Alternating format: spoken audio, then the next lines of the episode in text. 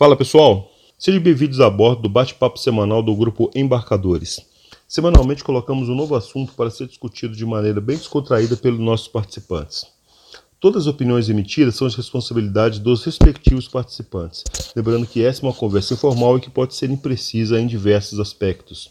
Em nenhum momento a nossa intenção é denegrir ou diminuir a imagem de qualquer pessoa ou empresa. Muito pelo contrário, nosso foco é apenas compartilhar informações relevantes. Bom, pessoal, boa noite, né? Na semana passada a gente estava falando um pouco sobre testes temos embarcados e o assunto rendeu muito mais, talvez, do que a gente tivesse expectativa e a gente resolveu dar continuidade hoje, tá? Uh, a gente falou um pouco na semana passada sobre as experiências, as experiências pessoais é, nesse processo de teste. A gente começou a discutir um pouco sobre é, falar um pouquinho de automatização, a gente falou um pouquinho de outros assuntos relacionados, mas ficou mais uma discussão no âmbito pessoal mesmo, né, das experiências do, e, das, e, de algumas práticas. Eu acho que hoje o assunto é tão grande que a ideia é a gente continuar é, com ele e, de repente, sair um pouco dessa parte de, do, do pessoal somente e, e, um pouquinho mais para a parte de técnica, né, de, de, automatização, de estratégia e até mesmo de, de repente, a gente falar de requisito, né, que é um dos pontos que a gente é, citou lá no passado, tá? Hoje tem uma pergunta no grupo sobre emuladores, né? Sobre para isso, né? E aí eu acho que foi inclusive o Alan que respondeu. Eu não falei quase nada, mas eu li o grupo hoje. Então tinha ele falando do QEMU, do Renode, né? Tem o XPEC também. E eu tenho visto alguns projetos que estão usando essas ferramentas para validação do firmware compilado, não necessariamente talvez para fazer que se espera de ponta a ponta, mas pelo menos para ver se o código roda, né? Se, se tem uma saída esperada básica. Até porque eu, eu, considero todos os simuladores ainda muito embrionários. Eu testei os três, não gostei muito. Eu sei que o, o Proteus tem também suporte, mas eu não testei, eu não tenho licença, eu nunca fiz o teste no Proteus. Não sei se vocês já fizeram. E, e aí eu queria deixar esse, esse começar com esse ponto, assim, será que a gente tem alguma coisa que dá de fato para usar ou, ou, essa área de emuladores para hardware ainda é algo que está muito longe de a gente conseguir usar para automatização é, de teste?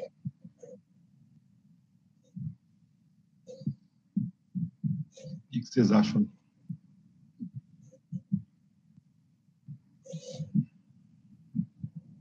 Ou nem mexeram com isso, nunca foram, puseram a mão?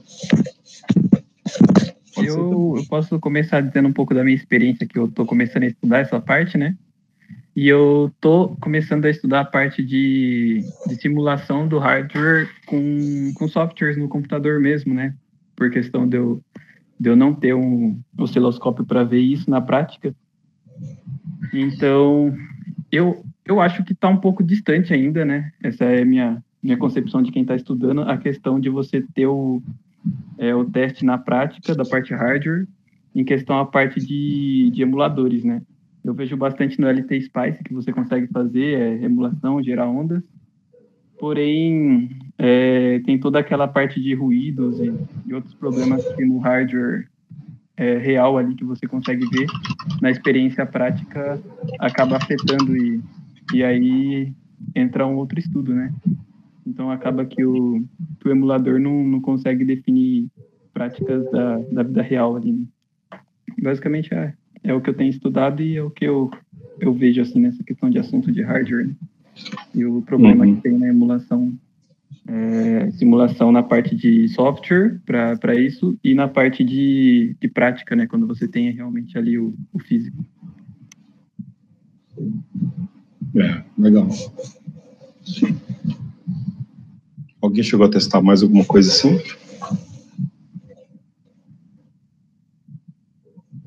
Você testou um desses emuladores, Alan, no Nuts, ou Nuts, alguma coisa de automatização em cima deles? QEMU? Sim, sim. Inclusive, é, na empresa a gente está usando, é, tem um, outra pessoa, né, um outro membro da equipe, é, usando o QEMU exatamente para fazer testes mais funcionais, né?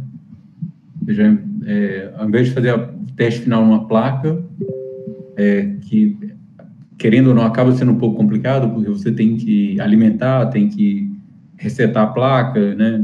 Não é só ligar a placa lá e, e fazer o teste, né? E no QEMU a gente tem essa flexibilidade, né? Como é que vocês estão avaliando, por exemplo, a saída? Como é que você testa o, o resultado do, do, algoritmo que você está validando lá no QEMU? Então, por enquanto, eu acho que eles estão focando usar aquele Unity, né, que é um, é, que é um ambiente teste, é, teste unitário, e aí a saída é, comparado, né, assim, é, é validado. É, além desse, tem um outro, você lembra o nome, Sara, que é o que é, que é um feito em Python e foi a própria Specific que criou, chama TTW, Tiny, Tiny Test, deixa eu tentar achar o nome aqui, TTW, ou TTW, FW, TTFW, coisa assim, teste, teste firmware, Specific.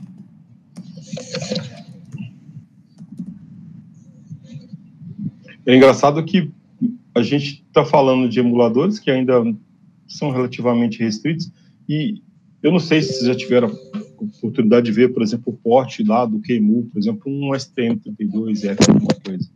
É, não é muito fácil também você colocar suas coisas lá no meio. Eu achei complexo, assim. Tentei já fazer algumas mudanças, mas acho que enquanto não for tudo mais fácil para você ter mais contribuição, né, parece que é algo que ainda vai continuar patinando, né, para a gente conseguir ter isso, né. Eu vi que tinham várias coisas interessantes, você poderia fazer alguns direcionamentos de saída, né, com isso tentar casar padrões e, e, e ter resultados de algumas automatizações, mas ainda não no nível, talvez, que seja profissional, né. Eu gostei do Renode, do que eu testei, mas eu achei a parte de simulação de periféricos é, fraca, assim, apesar de que ele consegue, você consegue simular algumas coisas internas, barramentos, né, velocidades, eu achei bem, bem legal. E eu acho que ele também tem uma pegada maior, assim, para automatização mesmo. Você fazer script, sobe coisas, carrega um firmware e busca saídas, né? Isso, isso me pareceu legal também no, no Renode, com código é, nativo, né? Rodar um código para ARM mesmo, eu achei legal. Mas também trabalhoso, né? Tudo linha de comando, né? Então tem, tem um caminho, parece que ainda não é, é um pouco grande ainda, né, para ser criado. Eu tive a mesma impressão do, do Riquelme, não, não, tão, a gente não está no estado ainda de maturidade, né, para essas ferramentas. O, o Alan comentou aí, só para quem estiver ouvindo, tem, eu também acho que tem pouca ferramenta para teste é, unitário em C, C somente, né? Para C++, ou linguagem orientada objeto, tem um monte de possibilidade. O que ele comentou, para quem não, não quiser procurar depois, é o Unity com Y no final, tá? O N-I-T-Y. Aí você põe Unity C test, provavelmente vocês vão achar o repositório. E ele é, é. focado em linguagem C mesmo. Sim, se colocar só Unity, acha o, é, aquela biblioteca gráfica, né, para é. para jogos, ou, ou a própria Unity do interface gráfica do, do Ubuntu, né? Uhum. No mesmo nome. É, eu não, eu não consegui achar aqui qual é o framework é, de teste que foi desenvolvido pela, pela própria empresa, mas ele está lá no GitHub da Expressive. É, são, eu acho que são três ou quatro letras, é tipo um acrônimo. É Tiny Test Firmware. A Sara falou, é o Tiny Test Framework. Eu escrevi ah, aqui, né? Ah, acho que é esse mesmo. Eu não tinha visto aqui, não, deixa eu ver. É. Ela falou que é o Time Test Framework e que ela usa QEMU para testar. Além desse, tem um outro que o rapaz que faz o teste estava eh, testando. É, chama. Você lembra o nome, Sara? É, Robot. Rob, é algo parecido com. Eu, na hora que ele falou, eu imaginei que fosse algo relacionado ao ROS, né? Aquela, aquele framework é para robôs, mas não tem nada a ver. Só o nome que é parecido mesmo algo parecido com Robot. Bom, talvez a Sara vai conseguir lembrar o nome É porque testar se compila, o processo subir lá para o repositório e dar ok no, no, build é uma coisa, né? Agora, fazer teste unitário e validar e subir isso como resultado, aí complica um pouco. Né? É, e a vantagem dessa ferramenta é isso, que ela, ela já é própria teste, já, já se integra, né?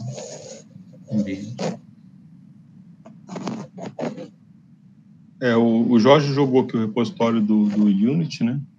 Uhum. Through the Switch, Unity.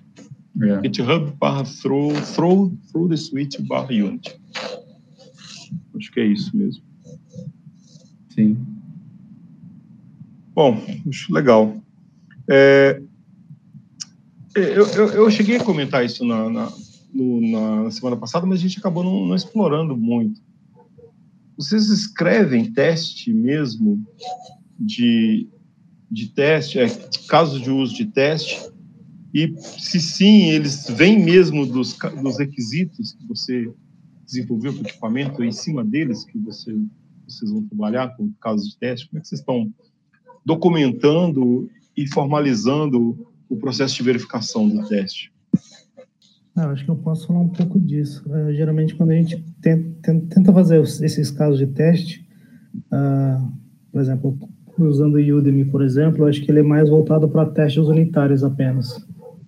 Por exemplo, se eu quiser fazer algum teste de integração um pouco mais complexo, onde ele envolve o disparo de algum sinal, esse sinal tem que ser jogado para uma tarefa, essa tarefa vai ligar um LED, vai salvar um arquivo, alguma coisa assim esse tipo de teste usando o Unity, no caso, eu vejo que é um pouco mais complicado, mas é uma coisa que dá para contornar usando tarefas orientadas a eventos.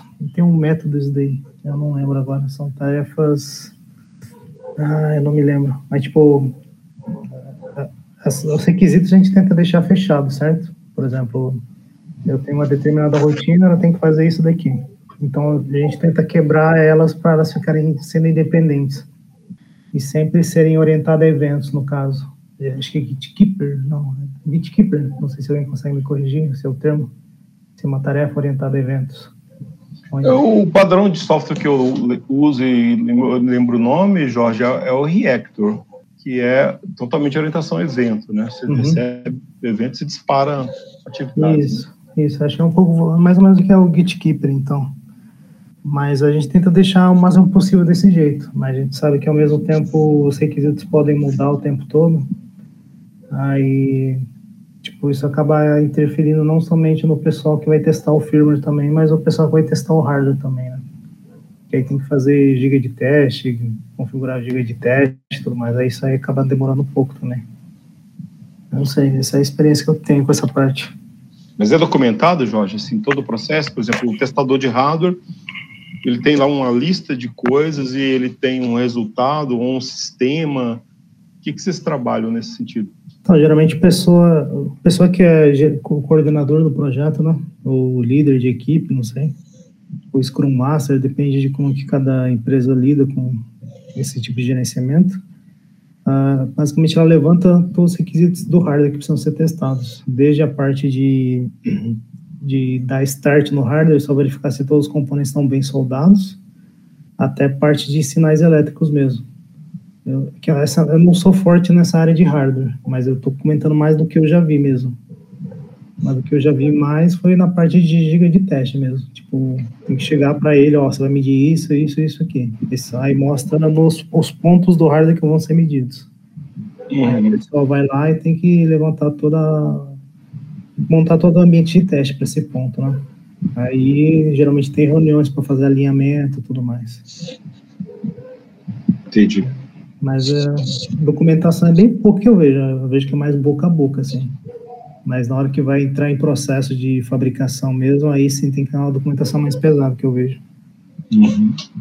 É, eu posso comentar um pouco da minha experiência, né? Você perguntou da parte de requisitos de teste é, da minha experiência da indústria automotiva, né, da, da Fiat. É, lá, sim, você tem que, antes de começar o projeto, criar um, um documento que, por exemplo, para central multimídia, é um documento é, bem grande, né, com é, provavelmente mais de mil é, mais de mil requisitos e aí são requisitos bem separados, né? Você tem o requisito de hardware, requisito de software, é, requisito de interface gráfica. E lá usa uma ferramenta da IBM que chama IBM DOORS, é o é, Rational Dynamic Object Oriented Requirement System, é a abreviação do DOORS, Rational DOORS. E, e aí, depois que, é, que o requisito está escrito, esse requisito realmente é, é reaproveitado de, de, alguns projetos anteriores. E aí, quando a empresa né, terceira vai desenvolver um equipamento, né, a central multimídia, a gente é, valida item a item se está de acordo com o requisito. Então, é, é, algo bem trabalhoso, bem chatinho de fazer, né, essa, essa parte de levantar os requisitos. Mas ela tem que ser feito, né? Não, sendo eu brinco muito que o pessoal confunde o que é requisito, né? Uma das características do bom requisito, ou melhor, de um requisito, não precisa nem ser bom, mas ele tem que ser um requisito, é que ele tem que ser testável. Se ele não é testável, complica, né? Não, não dá para você usar, né? A interface tem que ter curva de aprendizagem suave. É difícil fazer um teste para isso. É, não é, não é impossível, mas é, é muito difícil, né? É, e outro detalhe é, o requisito mal escrito, né? Por exemplo, é, eu tenho um, um, caso, né, que o um colega meu, Alexandre Tazzi, trabalhou na Ford, trabalhou em outras empresas, né, ele comentava que lá tinha um requisito que o rádio poderia, é, deveria consumir no é, deveria consumir 3 miliamperes, não estava falando no máximo. Assim, o consumo do, é, do rádio em standby tem que ser 3 miliamperes. Aí ele fez, né, a equipe dele conseguiu fazer um rádio que consumia um miliampere, é, em 1 miliampere. Aí a moça que estava testando falou que estava errado, uhum. porque não estava não tava consumindo 3 miliamperes. Achou ruim. Tá então. É, mas é, é bom, é, é, preferível que o testador seja assim do que você depender do testador que tem a experiência do teste, né? Eu passei muito por isso já também. Aquele uhum. cara que a gente fala que tem a mão pesada, né? Vai pro teste dele só volta problema, né, cara? Essa semana acabou, né? E aí, pessoal, quem mais tem alguma experiência nesse processo aí? Processo de teste. É, na GE, com o equipamento médico, com interface com o usuário, a minha experiência, eu era o meio de campo entre engenharia e a, parte, a equipe de testes. E tinha esse problema, problema, entre aspas, de Olha só, como você falou, a corrente não é esperada, pode ser menor e até melhor no caso. Várias vezes os testes tinham parte por software e que eu tinha que ajudar, de alguma forma, instruí-los, treiná-los a, a, utilizar o software de, de análise e como demonstrar algumas peculiaridades da parte de, de interface gráfica, porque também fazia parte dos testes, que tinham que obedecer alguns padrões, e e eles tinham, eles mão pesada, porque não era, às vezes, o que foi descrito no documento, talvez dois anos antes, três anos antes do que seria esperado. Com o decorrer da desenvolvimento, a gente acabou adotando uma outra, uma outra forma de apresentar alguns dados, não era o que era descrito. Aí tinha essa evolução do análise de requisito ao longo do tempo, do desenvolvimento do projeto. Então, os dois caminhavam juntos o requisito mudava mesmo? É, a gente forçava ele mudar, porque apareciam alguns novos requisitos, uhum. umas melhorias ao longo do tempo, porque era quase um demand, porque a gente tinha um. Ah, o equipamento vai precisar fazer tal uh, demonstração de dado, tal uh, análise de taxa, e isso não tinha sido planejado ou anteriormente, na primeira uh, no planejamento do produto. Demandas do mercado acabaram mudando o projeto. Não porque a gente via nos concorrentes, não, não só por isso, não. Mas aí a gente adicionava isso no produto final. É, e não é problema, se tem metodologia de desenvolvimento que onde se encaixa, né? Tem várias, né?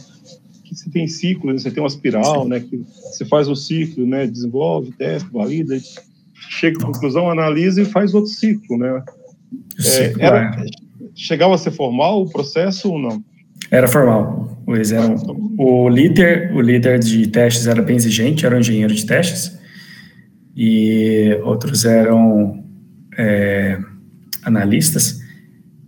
Tinha até enfermeira, no caso, mesmo, porque era equipamento médico, e tinha engenheiro de software que trabalhava também. Então era uma equipe muito mista. E era realmente um ciclo. E a gente ia por meses assim, vários ciclos. Ah, esse ciclo tem que ser assim, foi tantos por cento que foi acertado. Eu não lembro o nome da ferramenta, talvez seja essa que o Alan falou, mas depois de ter o tempo, a taxa foi essa. Depois, no próximo ciclo, a taxa foi essa. De acertos ou proximidade do mínimo que eles queriam. E foi evoluindo. E engraçado porque tinha teste que, bem, no, eu senti eu ouvi há pouco tempo o podcast anterior, eu senti falta de, uma, de, falar uma coisa, gostaria de falar.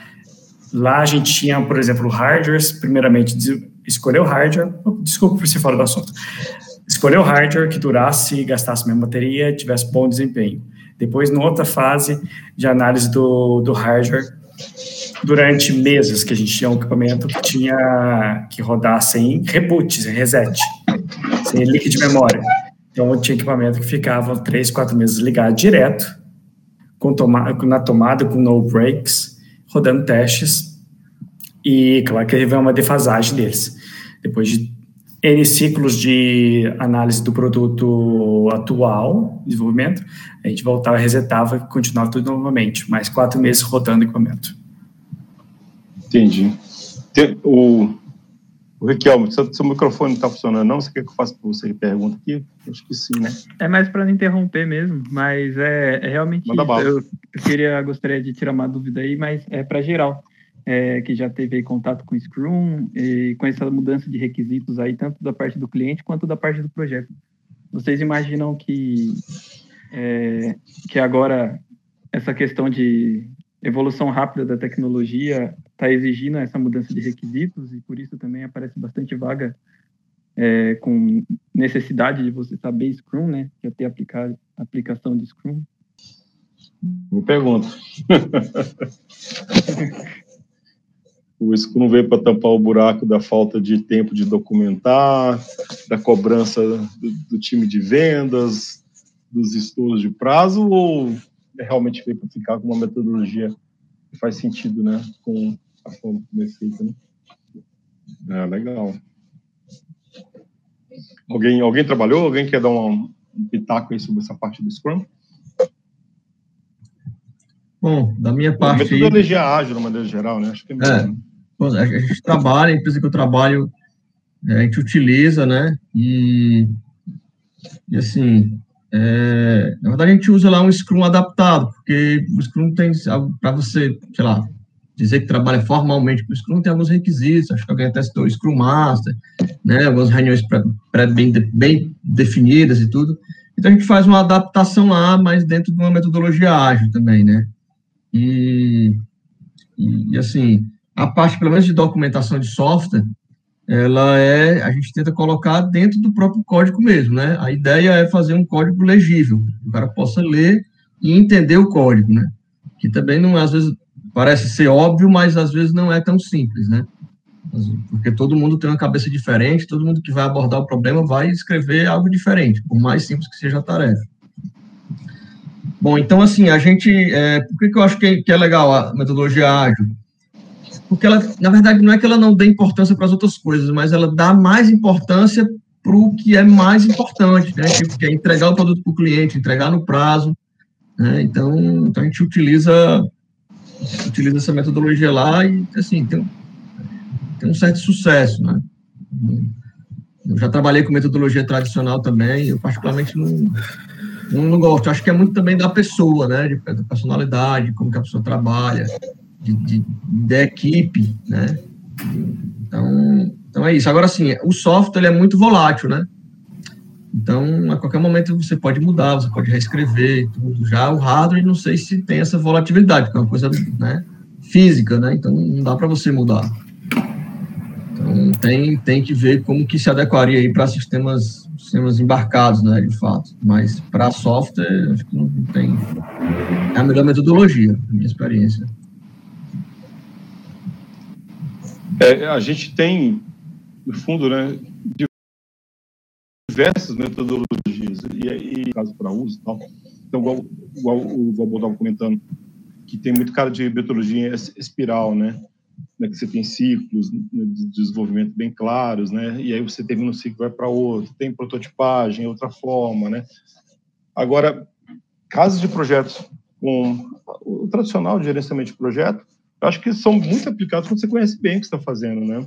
Você tem pouca incerteza, né? Talvez você não tenha tanta interação com o cliente, mas a partir do momento que você começa a remar numa área que talvez ainda está nebulosa, né? Pode ser interessante o ágil, né? Você senta, define, interage, o produto está caminhando de acordo com o que o cliente quer, né? Com aquele conjunto de definições ali do momento. Né? Então, acho que depende muito mesmo, não tem uma, uma resposta, não. E... É, não tem bala de prata, né, Marcelo? Não, acho que não. Depende do que você vai fazer, da equipe que você tem, do nível de. Né? Enfim, várias, várias coisas que você tem que analisar. É, eu, eu aí... até. Desculpa, pode falar. Não, pode falar, por favor. Não, eu só ia comentar no caso do Riquelme, que eu já vi acontecer de ser usado por falta de, de controle mesmo, de desespero. Cara, a gente está numa loucura que tão grande que não adianta. Vamos fixar por meta, fazer uma reunião, planejar o que a gente quer e fazer um sprint aqui e seguir. Mas assim, por desespero de pressão mesmo, porque não dava para tratar com outra coisa, outra metodologia no, no caso. Mas não, não, não deveria ser assim, né? Isso aí acho que é totalmente não esperado. Né? É, vamos lá, vocês querem comentar mais alguma coisa? Não, eu queria comentar uma coisinha rápida. Eu já trabalhei também com essa parte. Quando eu trabalhava numa design house em Campinas, era, eles usavam metodologia Scrum, sim, mas é igual o João falou, era tudo adaptado, né? Tipo, usava parte só da, metodologia. Em partes eu via que dava certo mas uh, tinha que ser bem casada com os requisitos do projeto. Por exemplo, se em algum momento entrou uma tarefa no meio da semana que não estava no cronograma, aí já desanda tudo já. Então, antes de tudo, tem que ter o levantamento de requisitos e em cima daquilo tem que ter o planejamento da semana. E algumas empresas que eu trabalhei, as, as sprints, onde eram as reuniões de, de alinhamento, né, eram semanais, alguns eram a cada 15 dias, e da que eu trabalho hoje é diária, assim, para fazer alinhamento de tarefas, tudo. Eu vejo, eu vejo que diária, de um certo ponto, é bom, porque a gente está trabalhando remotamente hoje em dia. Né? Aí, assim, tipo, para você não deixar ninguém desandar, tipo, às vezes você dá o prazo de uma semana para a pessoa fazer e só no final da semana a pessoa fala não consegui, aí, tipo, isso daí atrasa um cronograma maior ainda. Então acaba sendo bom. E ao mesmo tempo também é bom também para, por exemplo, você tem que dar satisfação do seu serviço também, né? E acho que é bom até para explicar um ponto. Não demorando muito, né? Tipo, uma hora, nada disso, mas reuniões pequenas. E acaba sendo legal sem usar. Aí tem a metodologia de Kanban também misturado. Não sei se mais alguém já usou Kanban, que é uma forma legal, né? Às vezes você tem seu gestor, só que seu gestor tem que dar satisfação para outra pessoa acima dele lá também. E eu vejo que o Kanban é uma forma bem interativa para as outras pessoas que não mexem diretamente com o software ver o, o quanto que o projeto está avançando. Lá nesse Kanban estão todas as tarefas do projeto inteiro, a maior parte deles. E está tá em backlog, né? São as tarefas que é aquelas que vão ser futuramente implementadas, se tiver tempo, se tiver recurso também. Então é, é legal usar esse tipo de ferramenta. E é igual você falou, né? O pessoal usa para não entrar no desespero de tipo, perder o prazo, perder um monte de coisa. Mesmo usando essas metodologias, isso acaba acontecendo. Mas é uma é. forma de amenizar tudo isso daí também. Então eu prefiro ter do que não ter isso daí, mesmo que seja mal usado. Entendi. Eu vejo muita equipe, é, às vezes a equipe é pequena e ela faz tudo, né? Então, você está trabalhando, está tudo certo, dá um problema no cliente, é, é o cara que desenvolve que vai resolver aí acabou, né? O prazo da semana, as atividades. Então, sim, isso, sim. isso complica tudo, né? Ainda mais temos embarcados que a gente geralmente não tem equipes tão grandes, né? Você tem uhum. projetos aí tocados por um, dois em geral, quando muito três, quatro, né? Ou pelo menos parte. Sei que tem maior, mas é, não é tanto assim a realidade, né? É. E aí, acho que isso até força a gente também a não estar tá tanto assim disposto a se pressionar com uma metodologia em cima, sendo que com dois, três tudo resolve fácil, né? Ah, sim. Eu vejo que, por exemplo, para mim, eu nunca tinha trabalhado com isso antes, em outras empresas. Aí, no momento que, me, que eu fui inserido nesse ambiente, tipo, eu, eu, senti que a pressão era maior, sabe? tipo, é para valer a coisa. Tipo, não tem mais aquele prazo de adiar um, dois meses para entrega, nada. Tipo, é, ou você entrega, ou você tem satisfação porque que você não fez funcionar as coisas. E de certo ponto é bom, porque tipo, ajuda, te, ajuda você a crescer profissionalmente também, ser mais organizado, ah, e também correr atrás mais das coisas também, né? Não ficar tão dependente de soluções que vão cair do céu, bem dizer. Uhum. Legal. Legal. Gostei bastante aí da resposta, pessoal. É, acho que esclareceu bastante o uso do, do Scrum aí e a importância dele, né, para o pro profissional. Eu vou te mandar um, uma apresentaçãozinha curta, se você quiser, Riquelme, só sobre metodologia ágil, aí você vai, lá no começo ele tenta mostrar essas diferenças é, entre uma coisa e outra, você me lembra, eu jogo no grupo lá pra gente. Beleza, eu, eu vou lembrar sim. Tá. Bom, a gente comentou semana passada, se alguém não tiver mais nenhum ponto aí, é, sobre custo né, e tempo. E aí começou uma discussão realmente né, que pode chegar, a gente geralmente estima aí que teste vai facilmente a 70% do tempo, né? E na experiência de vocês, como é que vocês estão vendo esse, esse, essas questões de tempo e custo com relação ao teste que vocês estão fazendo? Está muito longe disso? Está muito longe do ideal? Ou não precisa testar? Que vocês estão bom, que está tudo top, não tem erro nenhum. Brincadeira. É, a teoria do compilou passou, né? Difícil, hein? Aqui está funcionando. Se, tem, se não está funcionando lá, o problema é lá, né? Aqui está funcionando. É. Às vezes trabalhei. Aqui deu certo. Se não deu certo, lá. Eu, eu, vejo que, eu vejo que às vezes trabalhar em equipe grande é isso. Compilou, você comitou e subiu. Você não testou nada do outro. Ai. Mas vocês, vocês têm métrica, pelo menos assim, de quanto tempo vocês estão investindo em teste? Custo vai ser consequência, né? Como diz o Alan aí. Tempo e dinheiro é a mesma coisa, né? Já que Mas... é dinheiro. É. Você está se referindo a quem desenvolve é o mesmo que testa? Não, não, estou dizendo na experiência de trabalho de vocês, quando vocês estão vendo esforços que vão em teste, se a gente pensar o processo como um todo, do início ao fim, e, e pelos, pela engenharia de software, a gente vê que teste toma muito tempo. E toma, provavelmente, eu deveria tomar em algumas áreas mais tempo do que o próprio desenvolvimento. Isso é realidade para vocês? Ou vocês estão vendo que o teste de vocês está tomando, sei lá, dois, três meses de um projeto de um ano? É, é mais para a gente ter uma ideia da realidade que cada um está vivendo com relação a teste de software, de firma, né, de hardware em geral. Bom, falar aqui rapidinho a minha experiência de uma empresa que eu participei de desenvolvimento de software. É, quando, a, quando resolveu, né, para de fato implementar os testes, eram testes automatizados de simulação de software, né, era só o software. Então, assim, ao final de cada tarefa, né, de cada cartão, né, já que estamos falando de Scrum, é, você é, desenvolvia a simulação daquele teste, daquela tarefa que você estava fazendo, né, que compreendesse para que não ocorresse um erro, enfim, naquela tarefa que você estava ali envolvido. E aí foi acumulando, então assim, no começo gasta-se muito, mas depois vai vai atenuando porque, enfim, várias várias telas, né, várias várias situações ali já foram já foram abordadas. Então assim, no começo sim foi muito custoso, porque muitas vezes você gastava mais tempo para fazer o teste do que propriamente para resolver o problema do cartão, né? Seja da implementação, seja da correção de algum bug. Então, no começo, sim, deu muito problema. Mas os ganhos foram, foram muito bons, porque dentro da matriz ali de conflitos, onde você conserta uma coisa e dá problema lá em outra área, ajudou bastante a equipe. Ajudou bastante a equipe. Então, assim, foi, teve, teve muito ganho nesse sentido. Né? E era quem desenvolvia, é, montava o teste. Apesar de ter na equipe também um cara especializado em teste, que ajudava no processo. Mas, assim, foi, teve muito, muito foi muito bom, foi bem satisfatório o resultado. Mas realmente no começo gastou muito. Em percentual aí, Marcelo, talvez, eu não, não sei precisar, mas muito, muitas das vezes, pelo menos no início, é, as tarefas demorar para montar o teste demoravam mais do que realizar a tarefa. Uhum. Entendi. Mas vale a pena no fim.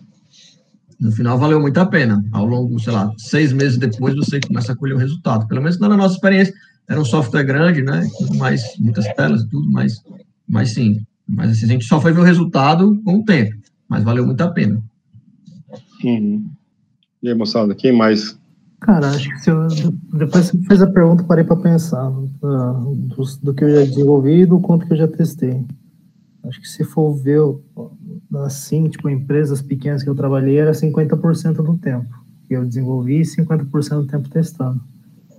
Em empresas grandes, assim, que já tem equipes que são dedicadas a isso, eu acho que já cai para 20% ou 30%, porque de alguma forma você tem que parar o que você está fazendo, caso der algum problema, para você conversar com a pessoa, para ver se ela está testando da forma correta, ou se realmente aquilo é algum bug também, e você tentar conversar com ela para tentar reproduzir e tentar fazer a correção também. Então, acho que depende do tamanho da empresa mesmo. Mas acho que, porque pela minha experiência, cai 50% quando são empresas pequenas, e de 20% a 30% quando são empresas maiores. Entendi. Só uma observação. É, tem um livro do Maldonado que ele traz um, uma uma informação muito interessante. Ele diz que 80% dos recursos, é, e aí ele inclui recursos geral, né? Pessoa, tempo, dinheiro. Como o Alan falou, é tudo um pacote só. É, são alocados para testes em sistemas críticos. Então, assim, né, 80% é uma quantidade muito significativa. Uhum.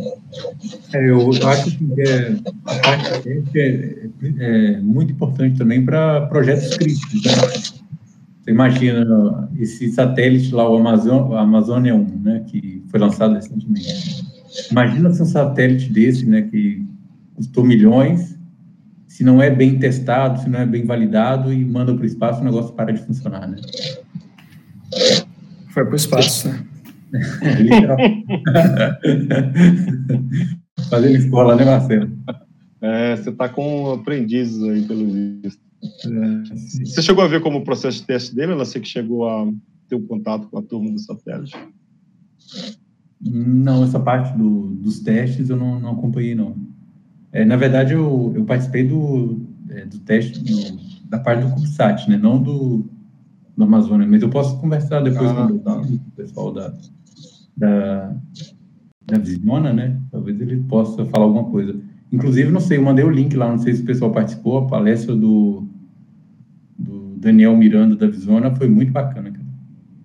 Ele é apaixonado pela área, né? Então, quando a pessoa gosta, assim, os olhos brilham, né? Você, você vê que o cara fala muito, muito bem, com, muito, é, com muita propriedade, né, do, do assunto. Então, acho que é, mas voltando à questão dos testes, eu acho que é, é, isso e, né, igual o Valbur também comentou, né, testes para equipamentos médicos, onde é,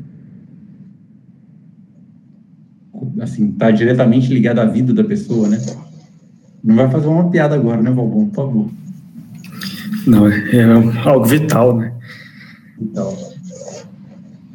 Não fui. Mas enquanto o pessoal de teste procede, a parte de desenvolvimento não tira férias, né? Então, é um paralelo, por exemplo, das, empresas onde tem equipe, igual o Jorge falou, né? Quando você tem equipe, você divide. Mas o desenvolvedor muitas vezes tem que voltar a orientar o departamento de teste, tem que ser feito, como identificar uma work as design ou um bug, né?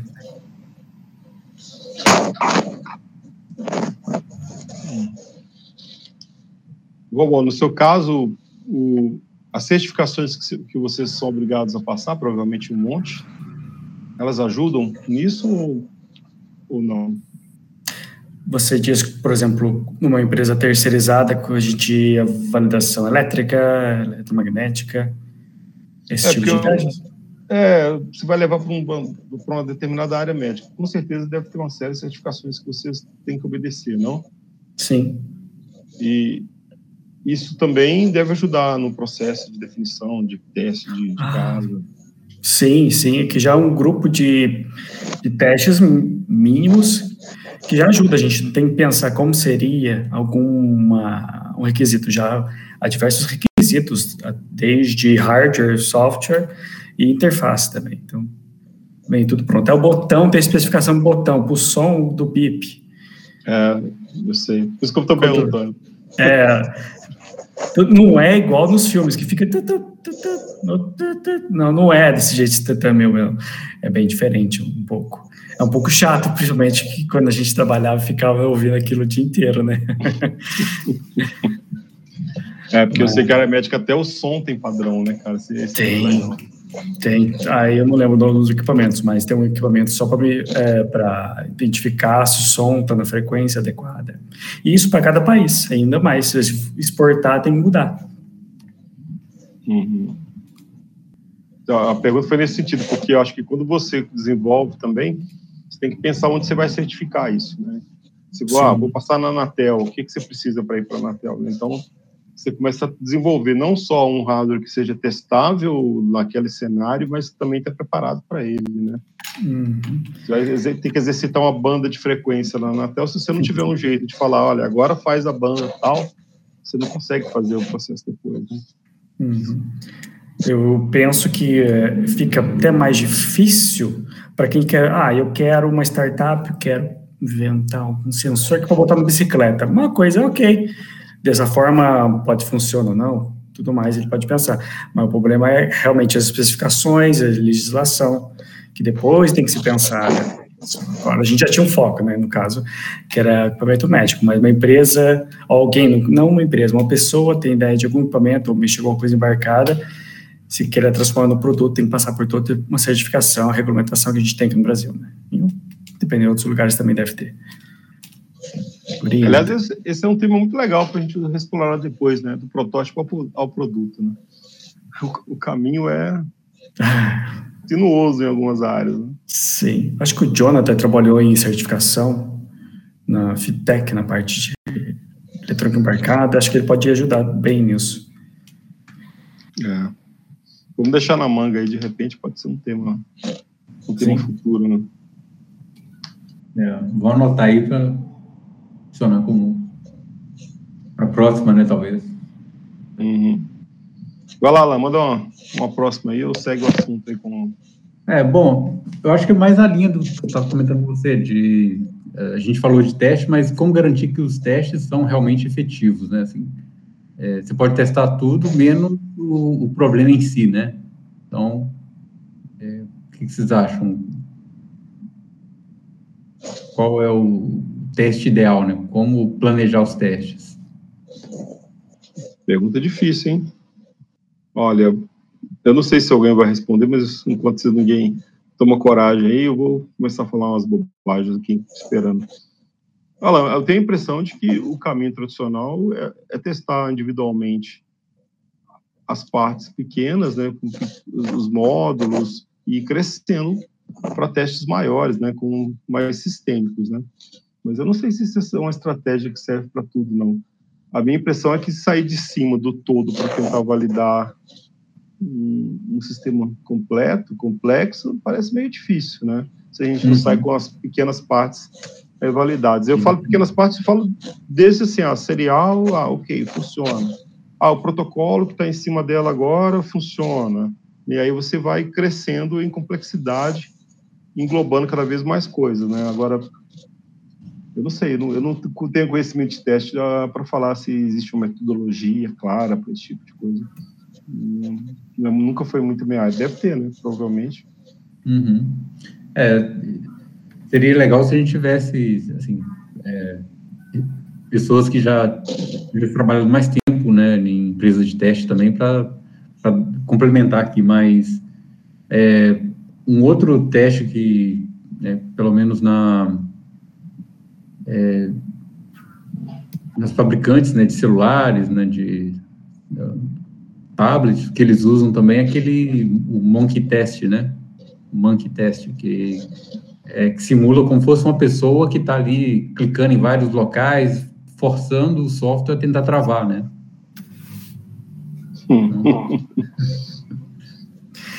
Então, é, o celular na mão da criança.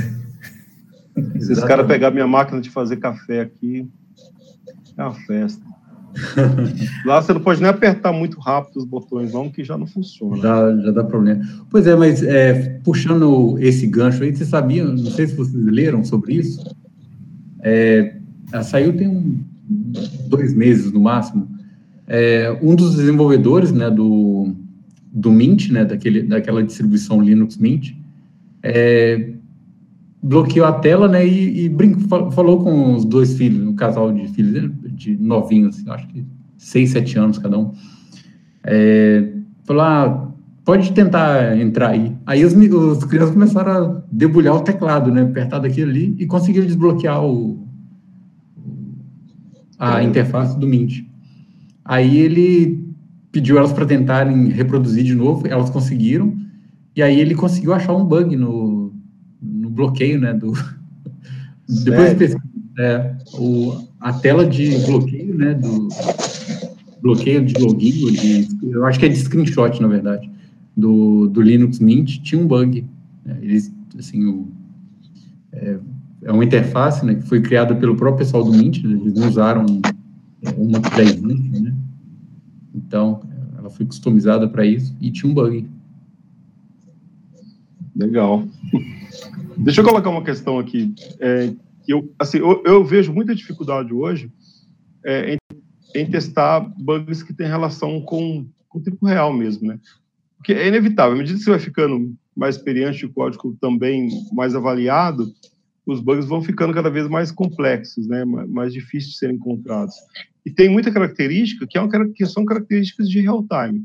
Por exemplo, você está fazendo um controle PWM, sei lá, no motor. Então, não, dá para você chegar lá e dar um breakpoint naquele PWM para fazer uma análise. É inviável, não vai funcionar. Ao mesmo tempo, você quer checar se o seu ciclo está indo certo, se, sei lá, um feedback que você está precisando disso está funcionando como você imaginava. O que, que vocês fazem quando vocês se deparam com problemas onde o quesito real-time ele faz parte do, da análise do Google. Ah, não sei se eu posso estar falando besteira, mas eu, por exemplo, quando eu geralmente tinha que fazer análise de um sinal, que era determinada frequência lá, e não podia perder nenhuma, nenhuma onda dele, né? nenhum período né, da frequência. Aí tinha algumas metodologias que a gente usava, para não ter perda de sinal nenhuma, era envolver algumas metodologias de, de programação, que seria a metodologia usando aquele ping-pong lá. Enquanto você está aquisitando um buffer, você está processando o outro. Essa é uma forma de não perder o sinal. E ao mesmo tempo não esconder nenhum bug. E outra forma era usando ferramentas de debug, como por exemplo a biblioteca RTT da Seeger lá que ela dá um tempo para. Ela tem um frame buffer interno lá, né? É onde ela cospe bem rápido. Ela é extremamente rápida e é quase o real time que eles falam também. Aí se envolvido com as ferramentas da Siga mesmo. Aí em cima uhum. disso tinha como pegar esse valor do RTT e cuspir ele e conseguir cuspir ele via serial no caso, né? Aí usava uma ferramentinha serial plot que é free. Aí usava ele para analisar o sinal aquilo lá ajudava bastante. Mas mesmo assim, eu, eu acho que podem estar acontecendo alguns outros bugs que sejam, sei lá, mais críticos ainda. Mas eu acho que aí depende um pouco das ferramentas que você tem para poder fazer debug também, né? Tipo, ferramentas externas, até um, um analisador lógico, alguma coisa assim. Aí, em cima disso, tentar criar alguma metodologia para você tentar verificar período de tempo, sinais, não sei, tentar cruzar diversos tipos de dados que você tem à disposição para tentar encontrar um bug. Legal, acho que citou várias coisas importantes aí, né? É, pegando, já... Vai lá. É, pegando um gancho no que o Jorge falou, é, uma das coisas que eu percebo, por exemplo, a maioria das fabricantes, né, elas não testam é, por exemplo, a porta serial em frequências muito baixas. Então, por exemplo, é, menos de 300 bps, é, praticamente você pode pegar a maioria dos microcontroladores, eles não funcionam. Porque não foi validado, entendeu? Frequência mais baixa. E, e assim, para é, as frequências médias, mais comuns, funciona bem, mas é, como a serial, se não me engano, é, o tempo de bit, né, o erro, tem que, tá, tem que ser menor que 3%. E aí, por causa das divisões lá do, do cristal, né, do, do, do PLL e tal, é, acaba não dando os 3%, acaba ficando maior e para frequências mais baixas ou mais altas, né, ou muito baixas ou muito altas, tem esse problema do, é, da, da, divisão né, da, do, do clock. E aí não dá o, o tempo de bit certo. Então, é, eu tive um problema uh, desenvolvendo um projeto aqui para as empresas de energia elétrica no Brasil, é o nosso, nosso protocolo né, de é, o ABNT Code, ele funciona em 110 BPS. Ou seja, finalizar que os modems né, do, dos anos 80 já eram mais rápidos que isso, né? Não sei por que escolheram uma frequência tão baixa, né? Mas... Nossa, eu não usei nada abaixo de 1.200, nem no tempo da BBS, viu, Alan? Pois é. Rapaz. É. Bom teste para fazer depois. É.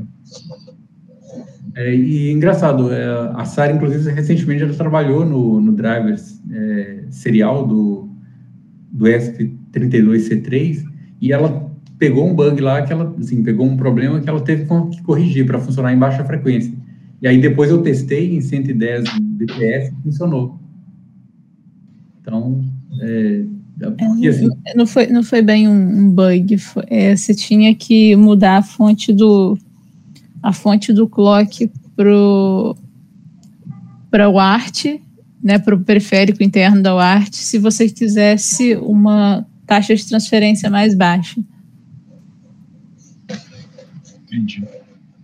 Alguém tem mais é, experiência aí com esses debugs que são difíceis? Né? Tem, tem muitas depurações que a gente faz que o próprio printf atrapalha a temporização e aí você não consegue resolver, né? Não sei se vocês já passaram por isso, mas... Sim. É, já... debug de, de USB, por exemplo, é um caso típico disso, né? Uhum. Você colocar os printf, né? Ou colocar debug no meio, né? Para imprimir na tela, ele, é, ele estoura a temporização e você não consegue fazer o protocolo comunicar, né? Exato. Desconecta e pronto, né? É, eu, eu, eu, não sei, talvez vocês, vocês concordam comigo, mas a gente acaba, né, por causa de custo, tem, tem ferramentas que são mais baratas e a gente, em muitos projetos, tem processadores que são mais baratos também. Se você pega, por exemplo, falando da ICT, né, à medida que você vai crescendo nas famílias, elas têm mais pinos, aí você tem mais pinos para para envio de dado assíncrono, né, para interface do tipo JTAG, né, como o, Jorge comentou. E aí você consegue volumes maiores de informação, né? Aqueles processadores lá de cento e poucos pinos tem quatro, cinco pinos de envio é, paralelo ali de dados, né? Então você consegue ter taxa se você tiver um bom um bom JTAG, no caso. Né? Então, não, não dá para chegar lá com ST-Link, com um canalzinho serial simples de SWO e achar que aquilo resolve tudo. Não, resolve alguma coisa, né? Então, parece que também tem isso, né? Até onde você você quer debugar, então o seu problema é complexo, demanda também um hardware que acompanha, né, o preço e o custo que, se vão junto, né. É, tem osciloscópios, tem analisadores, analisadores lógicos que né, funcionam em gigahertz exatamente para isso, né, para você conseguir é, analisar sinais de frequências bem mais altas, né, porque a gente usar esses esses é, analisadores lógicos que são clones, né, que vai até, na teoria, vão a, sei lá, a 20, 24 MHz, mas na prática, se você tentar pegar um sinal ali de 5 MHz, já não funciona bem, é, né? Não passa muito disso, não. Onde, na minha impressão, falta os locais onde a gente pode colaborar, né? Ter realmente bons equipamentos, né? Se você quer debugar uma Ethernet no nível de hardware, não tem como você fazer com um osciloscópio de 60 MHz. Então, um internet 100 megabits, no caso. A gente parece que não tem muita possibilidade, né? Parece que está na mão de grandes empresas que conseguiram investir um capital nisso, ou o robista, né, aquele que está fazendo em casa, ele está numa situação complicada, né?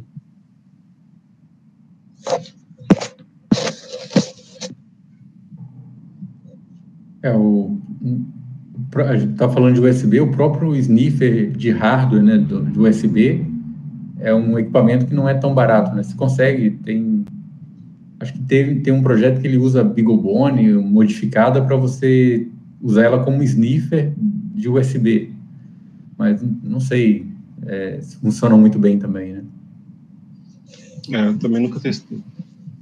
Eu, e ainda nessa linha, eu, quando a gente acompanha os trend topics dessa área, né, muita coisa passa por sistemas que são sem fio.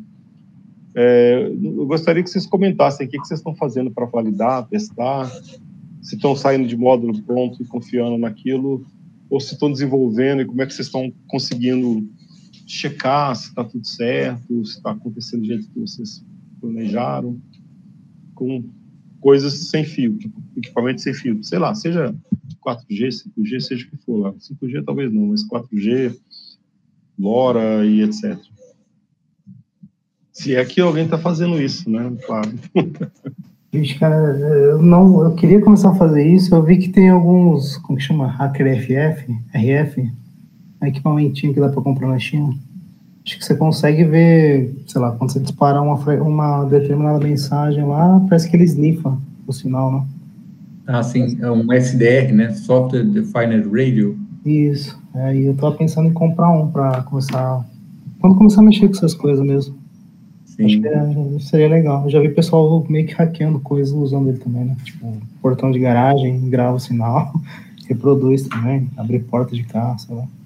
É, eu tenho aqui aquele RTL SDR, mas ele é só receptor, né? Você não consegue uhum. usar ele para mandar o sinal, né? Ah, tá. Aí tem que usar um igual esse aí, o, o Hacker, Hacker RF ou. Isso, Hacker RF. É, ou um desses outros mais, uhum. mais sofisticados, né? Sim, sim. É, acho que é uma ferramenta barata, se for ver, para tentar validar esse tipo de aplicação, né? Sim. Até mesmo Quanto custa mais ou menos, vocês lembram? Ele, eu acho, esse Hacker RF, o, o original, eu acho que é menos de mil dólares. Agora, esse que esse que tá falando de Xing Ling, eu não sei, deve ser bem mais barato ainda, né? Acho que tava meio poucos reais no AliExpress lá. Pois é. Nossa, é caro ainda, né? É caro. Então, mas é pelo que eu vi, vem da, da Suécia, se não me engano. Su, Suíça, ó. Eu comprei um analisador lógico lá, aqueles Desce Logic lá. Comprei, uhum. eu comprei no AliExpress, mas foi despachado do, da Suécia, se não me engano. O equipamento. Então acho que é original. Legal. É, eu vejo muita dificuldade nessa parte, pra, mesmo para empresa pequena, né? A gente não tem ferramenta com custo efetivo para ficar fazendo essas brincadeiras, né? É, eu olhei aqui, ele está custando é, 299 dólares, a versão original na, na SparkFun tem na SparkFun e tem na própria fabricante, né, que é o é, Hackerware Warehouse. Hackerware. É o Tongo Twist. Hacker Warehouse. Hacker Warehouse. É. Pessoal, é, vocês falaram de giga de teste e eu fiquei com uma dúvida. Assim, às vezes que eu já pedi paguei para fazer, a gente mandou fazer na China. Como é que vocês estão fazendo com o Gigitest? Vocês desenvolvem in-house ou vocês têm fabricantes nacionais que, que ajudam vocês nisso? Alguém tem experiência para compartilhar com relação a giga de teste? Cara, que eu trabalhei já, era, acho que era meio a meio. Por exemplo, a cama de agulha de também a gente mandava fazer numa empresa brasileira. Aí depois, eh, conversando com eles, meio que tinha um chicote genérico lá para qualquer tipo de equipamento nosso. Aí esse chicote era ligado em, um tipo um PLC customizado, que era um, praticamente um próprio equipamento da empresa. Ele chaveava alguns pontos, tipo uh, algumas agulhas iam medir tensão e corrente. Aí esses pontos eram ligados em alguns relés que, era, que ia fazer chaveamento e esses pontos eram conectados em um multímetro de bancada, onde esse multímetro de bancada tinha uma porta serial que respondia a comandos APs. Então, a gente mesmo fazia o software. Então, meio que mandava, controlava esse mini PLC, né? Aí mandava fazer chaveamento tudo mais. Aí, à medida que ia passando pelos algumas medições, aí ia passando pelo teste lá. Aí tinha alguns testes de, de corrente que eram bem específicos. Era engraçado que tinha um pessoal que queria meio que burlar isso daí, né? Tipo, o equipamento tinha que passar com 0.0, alguma coisa de precisão. Aí não chegava naquilo, mas ficava próximo, aí o pessoal queria roubar. Aí o pessoal via a gente mexendo no software, chegava, oh, você, não, você não pode mexer aqui não, tá errado. Já alguns 10% aí estão muito, tão muito fora. aí o bobão foi lá e mexi. Aí depois levou cuidar de rabo depois da gerente, falou que não era pra. Que coisa. Uhum. E você lembra mais ou menos quanto custava essas gigas aqui? Só para a gente ter um número para a turma. Cara, acho que era caro pra caramba. Acho que era uns 40, 50 mil. Nossa. Câmera de agulha só. Era caro. Bem caro. Ou seja, tá longe da realidade de muita empresa também, né? Tá. Uhum. E era, um, tipo, dependia, dependia, dependia muito do tamanho da caixa de agulha, né? Mas é, era bem caro, mas é uma empresa especializada até. O nome da empresa agora não lembro, mas isso aí é bem caro. E, o Alan, você que é mais um maker aqui, talvez mais que eu, pelo menos, né? Você acha que dá para bancar essa ideia com algumas coisas mais simples? Como é que você vê isso? Eu acredito que sim, Marcelo. Hoje em dia, né, com, com impressoras 3D, impressoras que, né, é, de resina, por exemplo, é, dá para conseguir. É, eu cheguei a comprar essas agulhas, né, douradas, assim, essas, apanhadas a ouro, né, da China para montar um. Eu sabia. Eu sei porquê, mas eu sabia disso.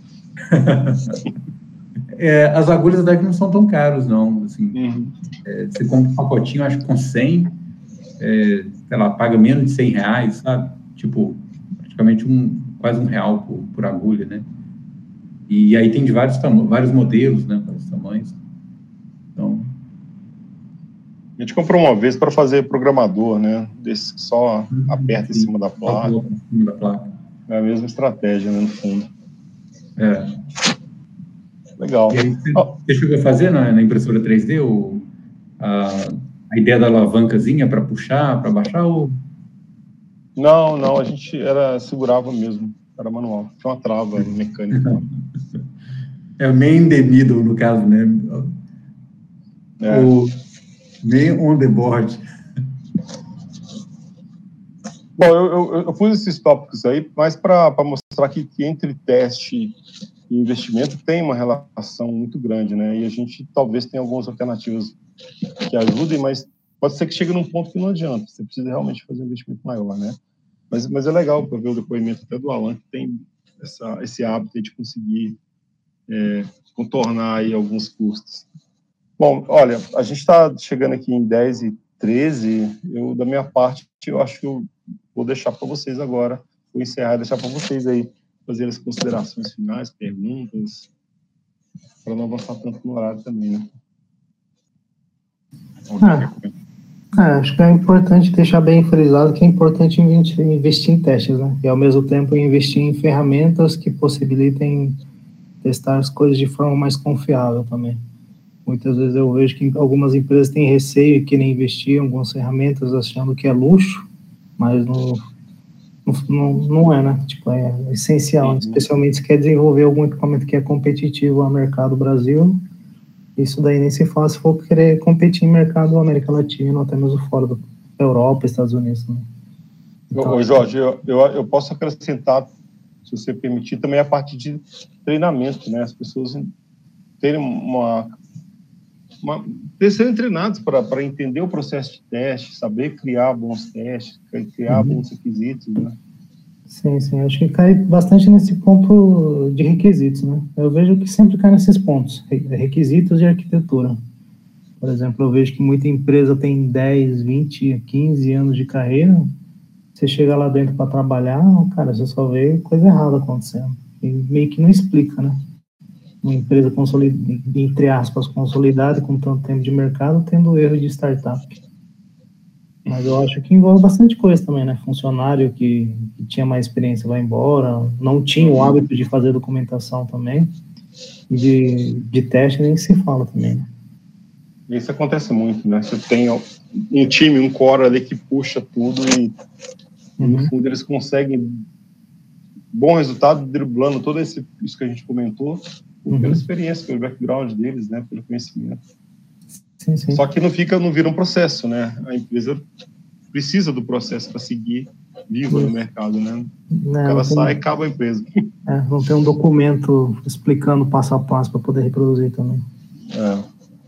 É. é. eu acho que não só a questão de documento, né? Mas eu acho que é, é aquela aquele estado de colocar todos os ovos numa única cesta, né? Então tem um cara lá que trabalha nessa parte de teste, trabalha na, determinado equipamento na empresa, né? Então só ele que sabe. Então claro que é, tem tem pessoas que ela domina uma determinada tecnologia, aí ela não quer passar para ninguém né, na empresa. Ela que quer, ah, chama o tal que ele que ele vai fazer isso com você aí nessa máquina, nessa impressora 3D, no que for, né?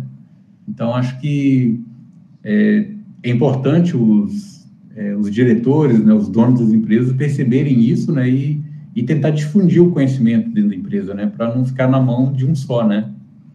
E, e aquilo que eu comentei na, é, na, na live anterior, né? Que é, assim, não adianta você ter equipamento caro na sua empresa e as pessoas não, não terem é, curiosidade ou, ou, vontade de aprender a usar o equipamento, né? Então, acontece muito isso também. Então, talvez assim, na empresa tem um osciloscópio que tem muitas funcionalidades, mas a pessoa, sei lá, só sabe medir o nível de sinal com ele, né? Desperdício mesmo. É. Legal. Algum comentário a mais, pessoal? Então tá, acho que vamos encerrar, né? Já tem um tempinho. Desejo boa noite, boa semana para todo mundo. Boa noite. Boa noite aí para todo mundo. Boa noite, boa semana para todo mundo. Boa noite, pessoal. Boa, Boa noite, pessoal. Bons testes a todos. É verdade. Fale isso não.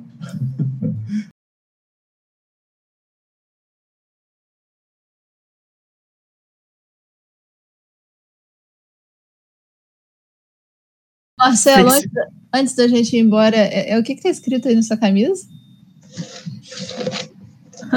Vê se você consegue ler. Teste de visão aí, ó, para finalizar.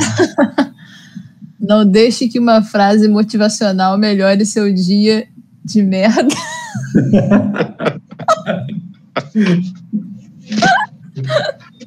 Uma foto da camiseta para quem está ouvindo o áudio entender. É, vai ter que dar um pin na hora que a, que a, que a Sara leu o final. É legal. É a caveira da morte falando isso, né? É... Esqueleto, né? é, isso que eu comentar. É interessante que é o esqueleto, né? Do, esqueleto do, do He-Man, né? É. Tem nada pior que frase motivacional, pelo amor de Deus. Hashtag vai dar certo. É, é gente, Valeu, pessoal. Valeu, tem, que ter esperança. tem que ter esperança em bugs menores. É. O bug que mantém emprego nosso. Consertar ele.